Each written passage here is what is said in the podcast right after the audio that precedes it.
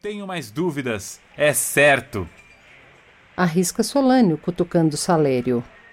Nosso amigo está amando. Parem com isso. Deixem-me em paz. Não é nada do que pensam. Está bem, está bem. Então posso afirmar: está triste por não estar alegre. Sentencia Salério, puxando Solânio em direção à porta da rua. Lá vem Bassânio.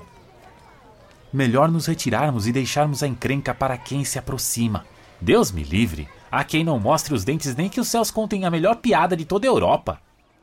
E voltam as costas para Antônio, deixando-o com sua sisudez incontrolada, enquanto Bassânio, Lorenzo e Graziano entram no palácio. Lorenzo vai logo avisando. Desculpe-me, senhores, mas agora que Bassânio encontrou aquele a quem procurava. E apontou para Antônio. Eu e Graziano vamos partindo. Tenho de cortejar uma dama. Hum, e por acaso pode nos revelar que dama é essa? Pergunta Bassânio. A encantadora filha de um rico judeu que vive no gueto. Tem nome essa judia? Que ninguém nos ouça. Conto-lhe em segredo. Jéssica. Não creio. A filha de Shylock? Espanta-se Bassânio. Segredo, senhor, segredo. Bem, precisamos ir. Nos vemos mais à noite durante o jantar. Não se esqueçam do nosso compromisso, hein? Mas Graziano, sempre inconveniente, provoca Antônio, sem saber de sua irritação. Parece-me triste, senhor Antônio. Está com uma cara de preocupação. Não leve o mundo tão a sério.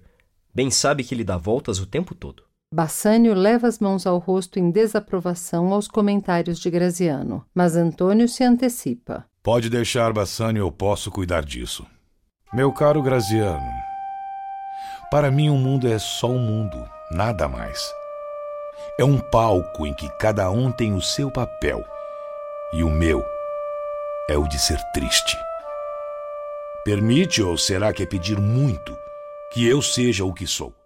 Bassânio fuzila Graziano com o olhar, sugerindo que vá embora o quanto antes, mas ele continua. Não sou nenhum bobo, Antônio. Guarde essa cara de velho sábio para quem precisar dela. Não atire sua melancolia como isca, pois atrai pesca pobre. Diz pomposo para em seguida receber um puxão de Lorenzo para que saiam de uma vez. Bem, se não querem me ouvir agora, serei sábio em meu silêncio. Mas saibam que após a ceia farei meu discurso. Estejam preparados. Anuncia saindo às pressas.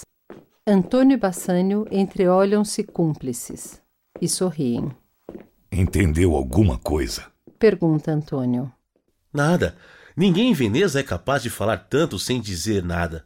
Graziano às vezes diz uma imensidão de nadas. Não perca seu tempo tentando ver sentido no que não há. É verdade. Antônio e Bassânio, apesar de amigos íntimos, sentem-se pouco à vontade. Bassânio havia dito que tinha algo importante a revelar ao amigo, o que fez Antônio logo desconfiar de que só poderia ser sobre uma misteriosa mulher a quem vinha cortejando havia muito tempo. Então, o que tem para me contar? Muita coisa, Antônio, muita coisa. Mas não sei bem por onde começar. É fácil, meu amigo. Do princípio. Vamos dar uma volta e você me conta tudo sobre essa moça por quem está apaixonado. Venha, venha.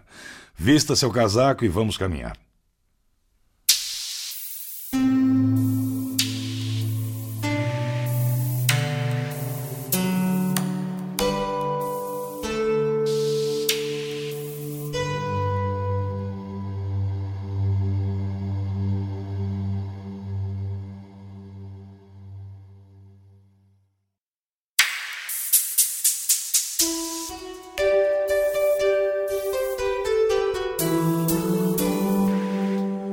Capítulo 2 A ambição de Bassânio Antônio e Bassânio deixaram o palácio do mercador e seguiram caminhando por vielas até o Campo Sampolo, uma larga praça que já se preparava para os festejos do carnaval veneziano dali a uma semana. Um cachorro que corria solto pelo campo, assustando a todos, acabou por divertir os dois amigos. Só você mesmo, querido Bassânio para me atirar na vida com um sorriso nos lábios.